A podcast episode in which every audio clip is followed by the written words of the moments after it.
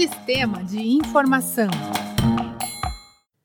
Quem empreende utiliza diversas ferramentas, seja na produção, na entrega dos pedidos ou na cobrança de produtos e serviços prestados.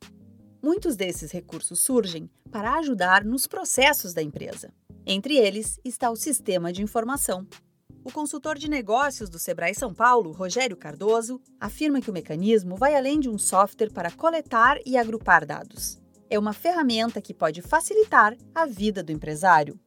Lembrando que os sistemas ele apoiam o negócio, eles estão a serviço do negócio. Portanto, eles podem ser encarados como uma ferramenta. Vamos fazer uma analogia como uma ferramenta operacional, um martelo, uma furadeira, um serrote e assim por diante. São exemplos de ferramenta que vão apoiar o trabalho de uma determinada pessoa. Os sistemas de informação, eles têm o mesmo papel e vão contribuir para a gestão de qualquer negócio. O sistema de informação, enquanto ferramenta, pode ser utilizado no registro de vendas e para fazer a gestão das finanças, por exemplo. O especialista do Sebrae São Paulo, Rogério Cardoso, fala mais sobre o assunto.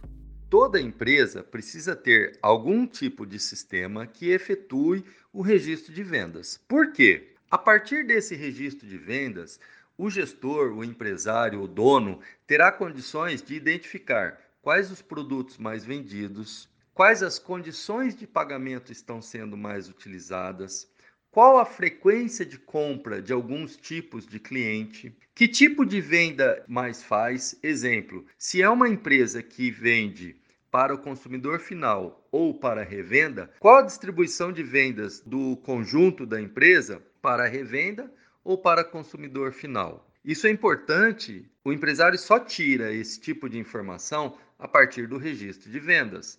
Portanto, registrar as vendas é fundamental. Outro exemplo são os sistemas na área de gestão financeira. A área de finanças é como o coração e o pulmão de uma pessoa. No tocante à gestão financeira, eu preciso ter o controle de contas a pagar, qual é o total que eu tenho a pagar do dia, da semana ou de um período e contas a receber. Qual é o volume de recebimentos se eu fizer uma venda a prazo, por exemplo, no cartão de crédito, quanto que eu receberei amanhã, na próxima semana, no próximo mês e assim por diante. Quando nós cruzamos o contas a pagar com o contas a receber, é possível gerar o fluxo de caixa, fundamental para qualquer empresa.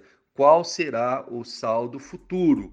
A escolha do melhor modelo a ser aplicado para cada empresa é o assunto do quarto episódio da nossa série. Para ouvir todos os programas, acompanhe o Sebrae São Paulo nas redes sociais.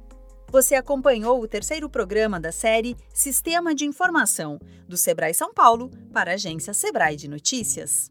Esta série tem produção, entrevistas e edição de Giovanna Dornelles e locução de Alexandra Zanella, da Padrinho Conteúdo. Até a próxima!